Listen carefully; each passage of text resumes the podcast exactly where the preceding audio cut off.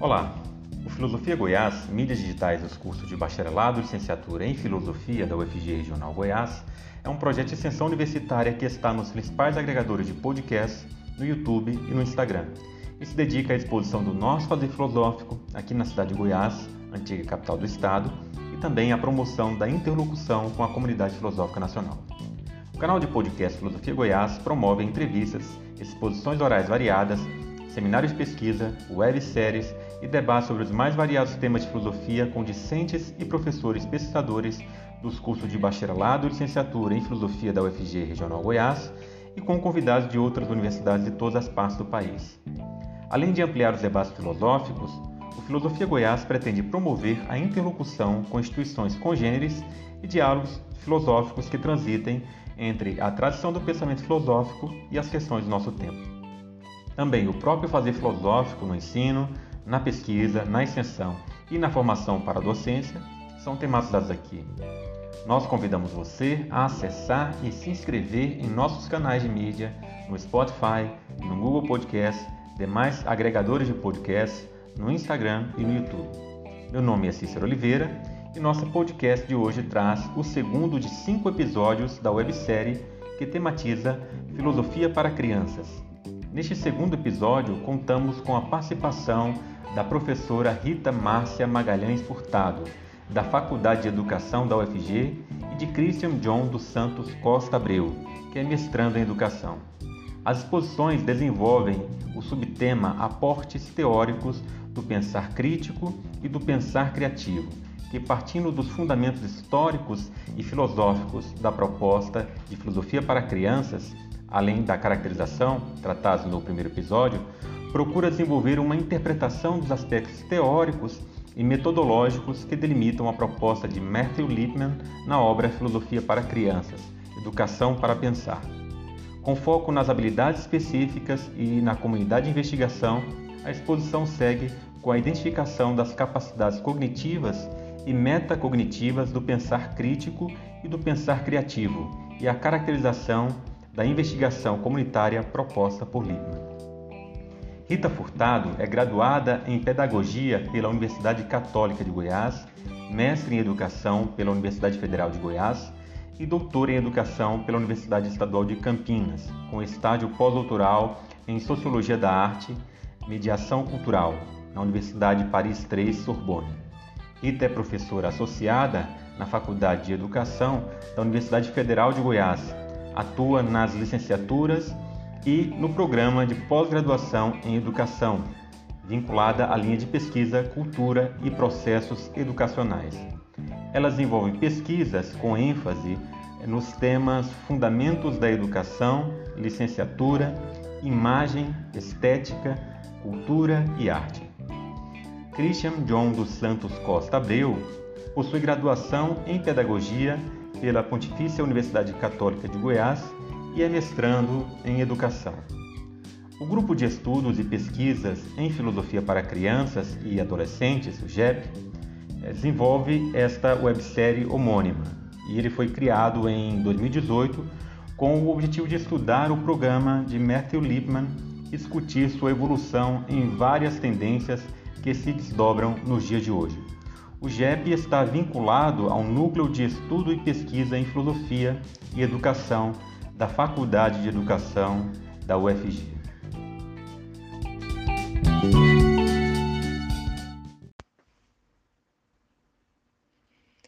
Constatação de que o pensar na escola está descaracterizado como manifestação da reflexão crítica, do rigor, do detalhamento das ideias, aponta para a necessidade de um fazer pedagógico que priorize a busca da apreensão do sentido desse pensar.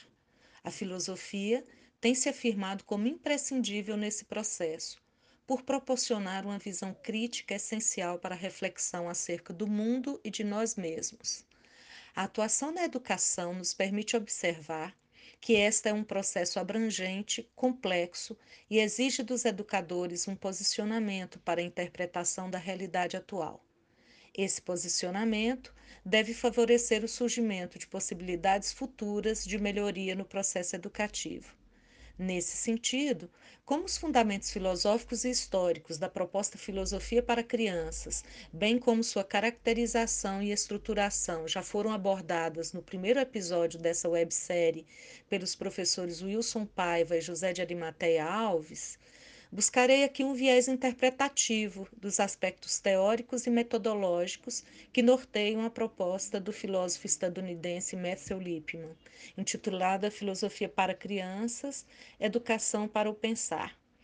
Na perspectiva de indicação da presença de características ritualísticas, além de se avaliar criticamente a pertinência dela, desta que propõe a prática filosófica com crianças para o contexto atual da educação no Brasil.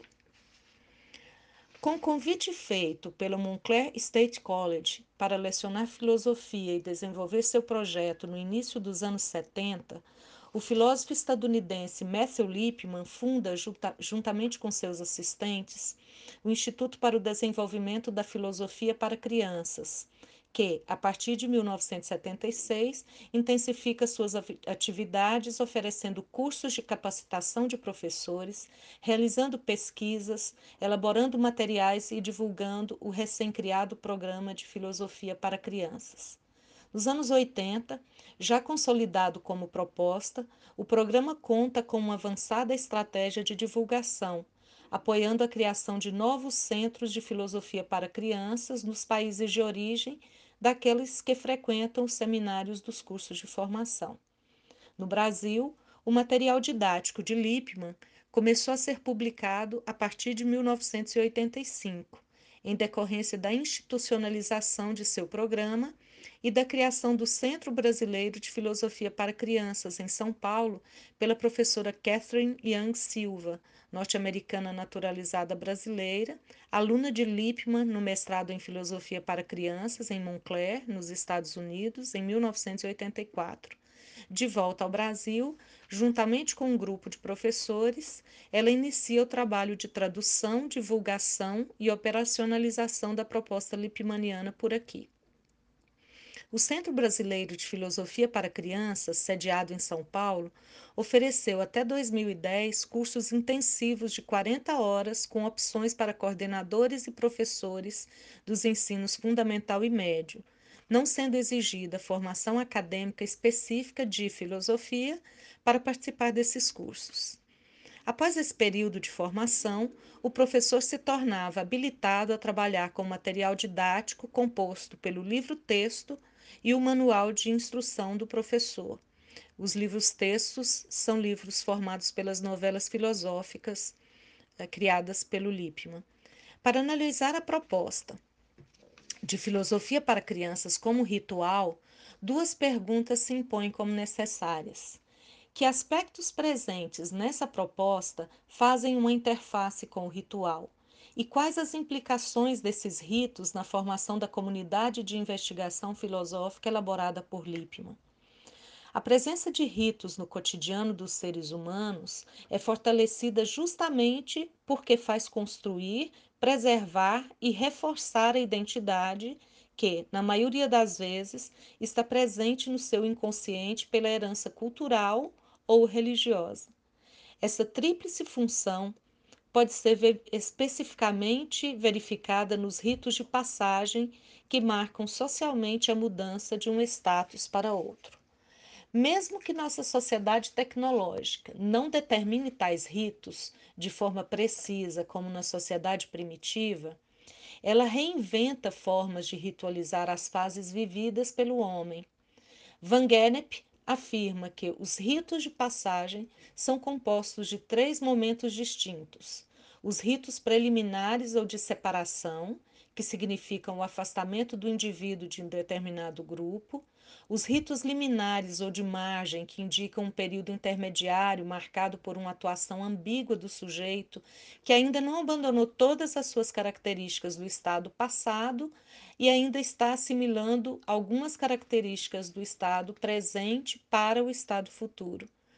Por fim, os ritos pós-liminares ou de agregação, que situam o sujeito no grupo em que ele pretende se inserir e nele permanecer. A partir desse último estado, o sujeito ritual adapta-se às normas e aos padrões culturais vigentes no grupo. Transpondo essa classificação para a análise da proposta Lippmanniana, os ritos preliminares consistem, a nosso ver, na separação ou na ruptura com o ambiente físico tradicional da sala de aula, que geralmente tem os alunos dispostos em fileiras para uma melhor organização da sala e audição da fala do professor, que, para ser ouvido, permanece de pé em frente aos alunos. Para a implantação da comunidade de investigação, as carteiras devem ser dispostas em círculo para que os alunos possam olhar entre si quando conversam uns com os outros, já que também terão direito à fala, não ficando esta agora apenas sobre o domínio do professor. As crianças podem, e podem porque foram autorizadas pelo professor, emitir opiniões que, por sua vez, devem ser bem argumentadas e guiadas pela lógica. A partir daí, passa-se para a etapa subsequente, os ritos liminares ou de margem.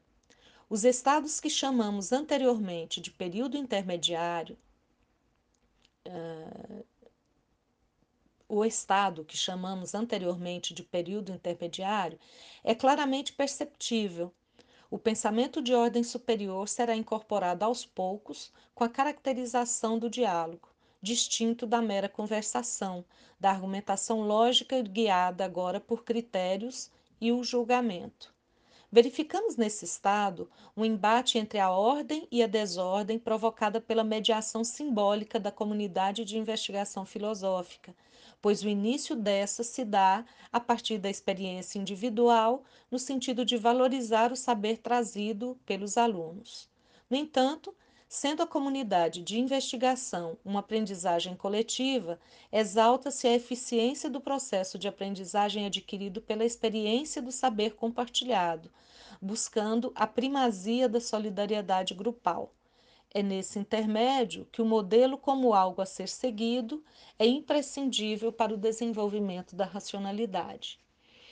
A responsabilidade de um comportamento modelo é atribuída principalmente aos professores, desde que estejam aptos a coordenar atividades da comunidade de investigação. Para Lippmann, a percepção do modelo como proporcionador da racionalidade precisa de uma sustentação que é dada pelos manuais de apoio ao professor criados por ele. Desse modo, pensamos, negligencia-se as possibilidades de interações autênticas presentes no processo da sala de aula, que devem e podem ser exploradas cotidianamente. E a comunidade de investigação filosófica criada por Lippmann torna-se um mero acessório para incrementar a aula, torná-la mais acessível.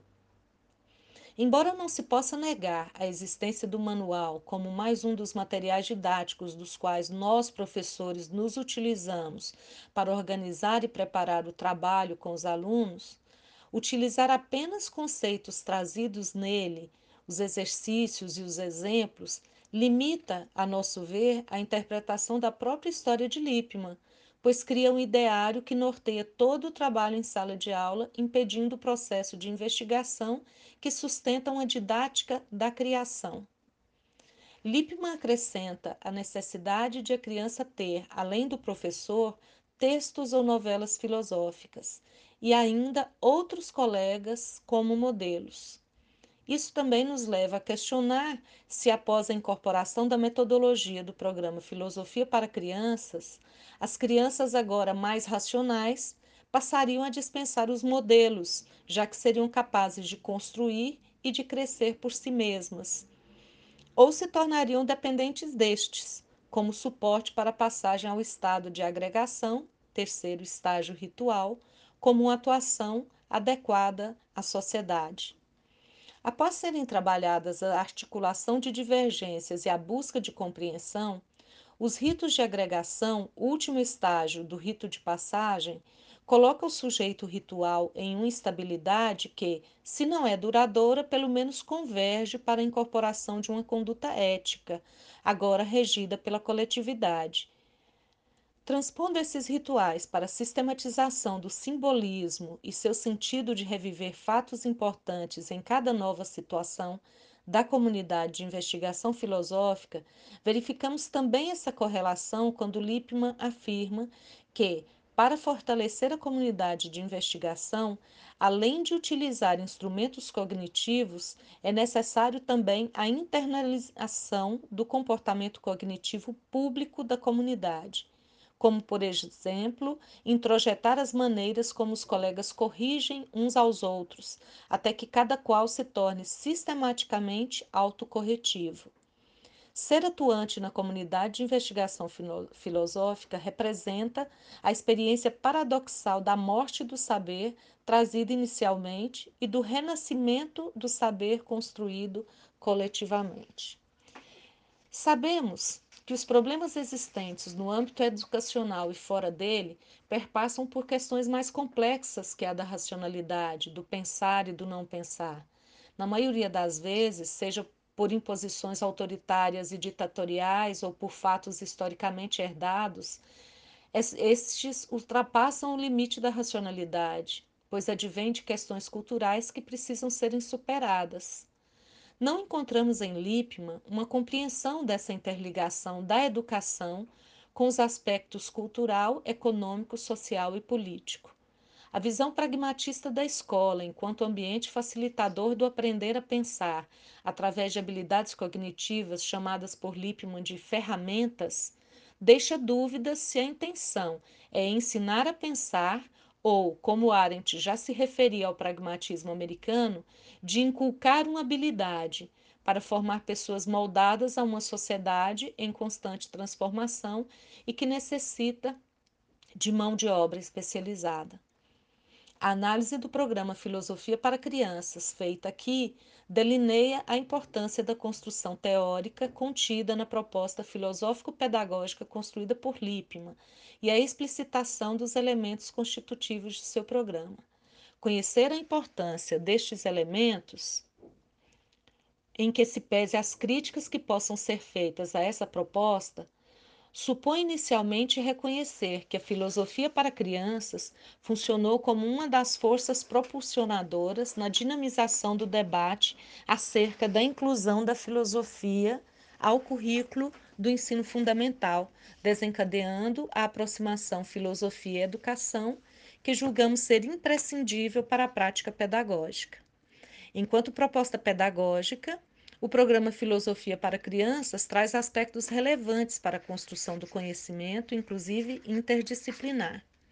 Enquanto proposta filosófica, possui um formato que deve ser legitimado tanto por sua coragem de enfrentar a hermética academia filosófica das universidades, quanto por trazer uh, uma inovação pedagógica na prática filosófica com crianças.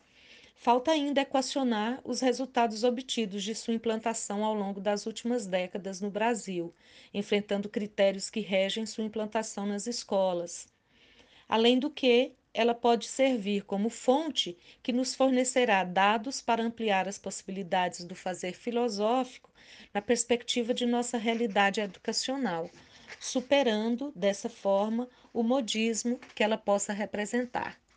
A proposta de Lippmann, na condição de pesquisa teórica, inserida no campo educativo, que Paulo Freire denomina de dialetização, permanência e mudança, apresenta-se como um trabalho que pode subsidiar outras investigações acerca de vários elementos da temática filosofia para crianças, fazendo uma interseção com as novas propostas filosófico-pedagógicas que emergem no âmbito escolar e representando alternativas para viabilizar o trabalho com a filosofia já na infância.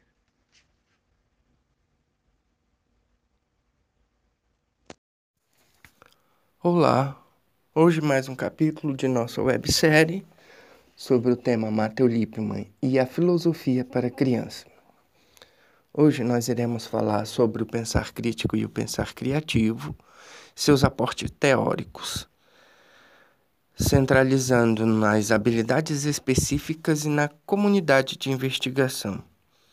Mas para iniciar a nossa conversa, nós iremos começar o diálogo com Moacir Gadotti, e falaremos um pouco sobre a filosofia para crianças e jovens e as perspectivas atuais da educação.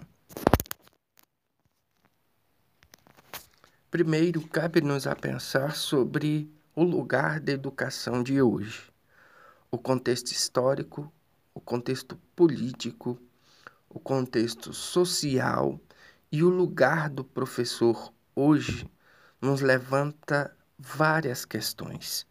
Mas a informação e o conhecimento tomam qual lugar hoje? No contexto de isolamento que vivemos durante esta pandemia, nós pensamos hoje qual o lugar do professor, qual a função do professor e como a educação de hoje está se consolidando dentro dos lares e das famílias. Segundo Gadotti, nos últimos anos, a informação deixou de ser uma área ou especialidade para se tornar uma dimensão de tudo, transformando profundamente a forma como a sociedade se organiza. Então, o que cabe à escola? Se, entretanto, as escolas estão fechadas, como a função da escola, do professor está sendo consolidada hoje. Se sempre houve uma dificuldade da escola em executar o seu papel, em executar a sua função de servir de bússola para o conhecimento, de orientar criticamente, de transformar a informação em conhecimento, é, qual o significado e o sentido da escola. Se o educar já enfrentava vários paradigmas, inumeráveis paradoxos, e sempre se encontrou em grandes dilemas, o que o educar na escola hoje está refletindo na educação atual. Se o educar da escola no trabalhar do conhecimento já enfrentava todas essas demandas, quais demandas agora elas estão enfrentando dentro dos lares e da casa, via celular, via internet, ou pior ainda, as crianças e aos jovens que não possuem nem internet e nem celulares. E o que é ser um professor hoje com todas essas exigências que o contexto atual exige. Se o educar é dar sentido a cada um dos nossos atos cotidianos, então, como, via remota, essa educação está sendo consolidada através dos professores? Se já havia imensas, inúmeras dificuldades para se ensinar os conteúdos escolares e já sempre existiu essa grande dificuldade em lidar com a filosofia. E agora, qual o lugar da filosofia com crianças, para crianças? Por isso, levanto a questão: para que serve, afinal, a filosofia de hoje? Isso é para você refletir em todas essas questões e pensar no lugar da filosofia para que serve a filosofia e como podemos trabalhar a filosofia com criança nesse contexto político, cultural, social e pandêmico. Já que a filosofia sempre teve a premissa de formar o espírito crítico, de fazer o exercício do livro debate, de problematizar o mundo e as questões éticas e morais, de desmistificar os mitos. Hoje pensamos como os pais podem trabalhar com isso hoje, junto com suas crianças. Iremos agora caminhar um pouco sobre os assuntos centrais dessa websérie.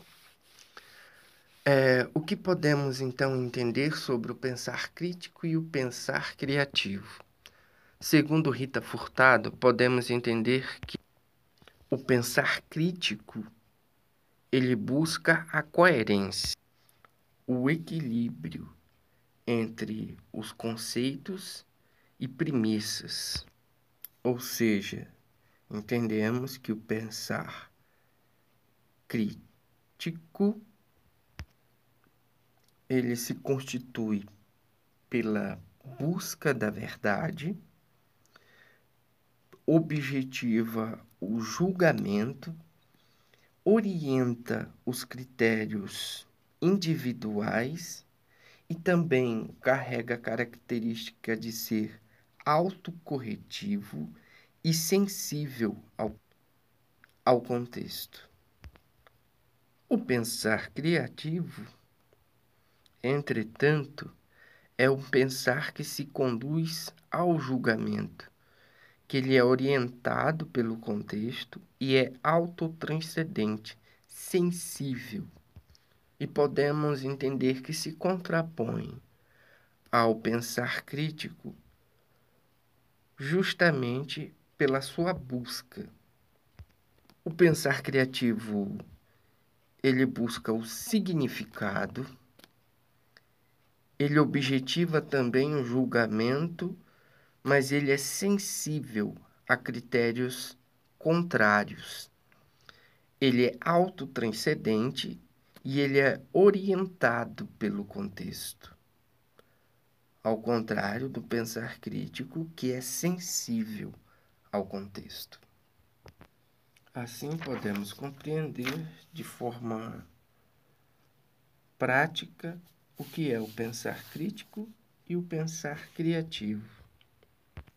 Podemos então supor que o pensar crítico exige habilidades cognitivas e o pensar criativo habilidades metacognitivas. Desta maneira, então, falaremos sobre as habilidades específicas. Habilidades específicas cognitivas. Entre elas estão a habilidade de formular conceitos de maneira precisa,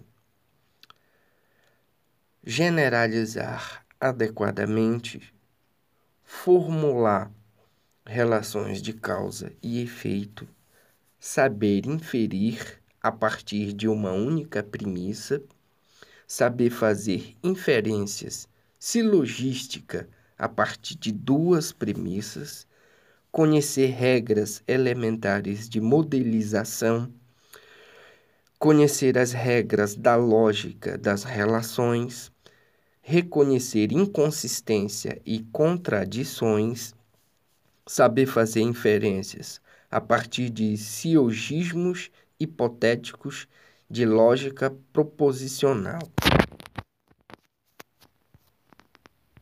Formular perguntas identificar suposições subjacentes, aprender relações entre parte e tudo e entre todo e parte, saber quando evitar e quando tolerar ambiguidades, levar em conta diferenças de perspectiva e reconhecer palavras vagas.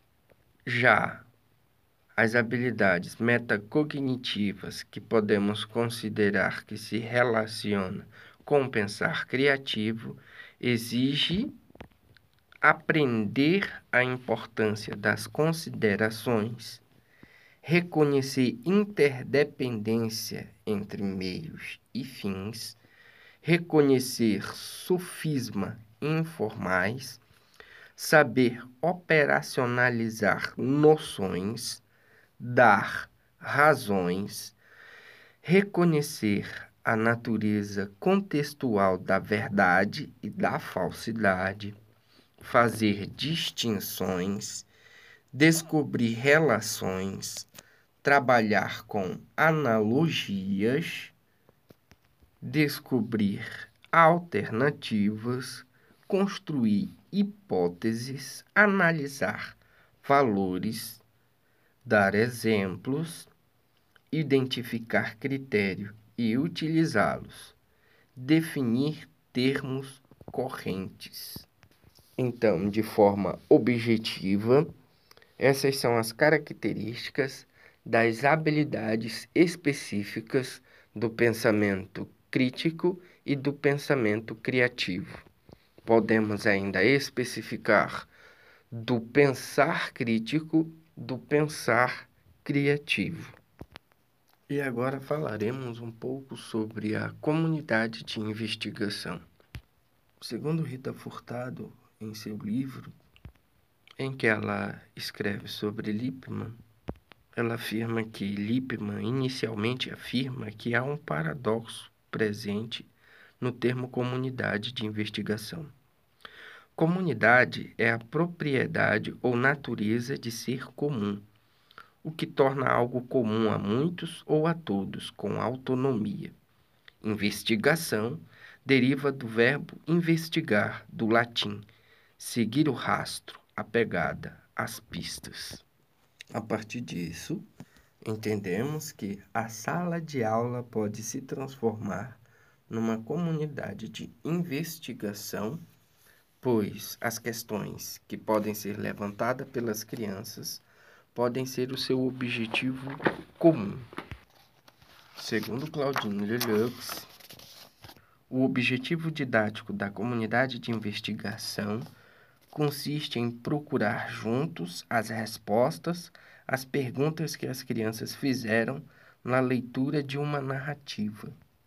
Metodologicamente, essa investigação coletiva visa também desenvolver nos alunos competências comunicacionais, ou seja, a construção de uma comunidade de investigação é uma realização mais substancial do que a simples ideia de um ambiente aberto.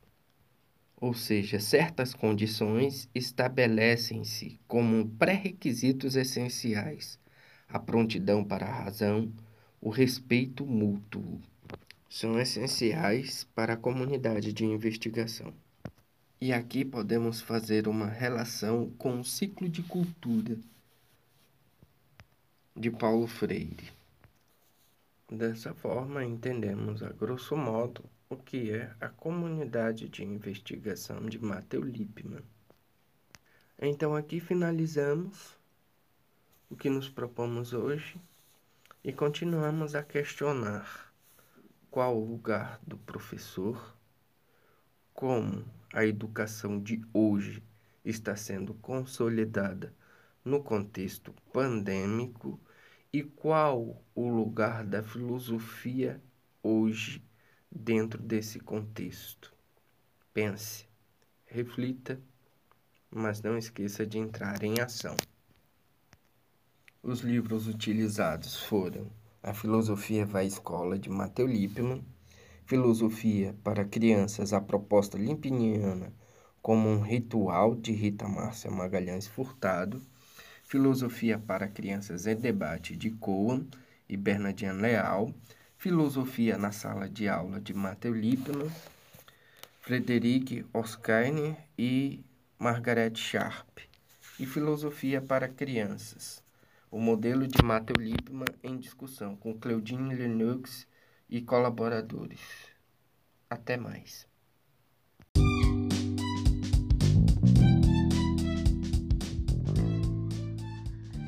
Este foi o segundo de cinco episódios da websérie Filosofia para Crianças, com Rita Furtado e Christian Mabril.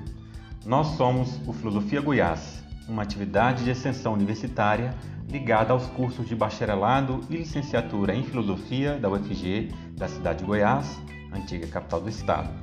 Além do Anchor, Spotify e Google Podcast, você pode nos acompanhar no Instagram, no YouTube e entrar em contato conosco pelo e-mail filosofiargoiás.gmail.com. Fique com a gente e até a próxima.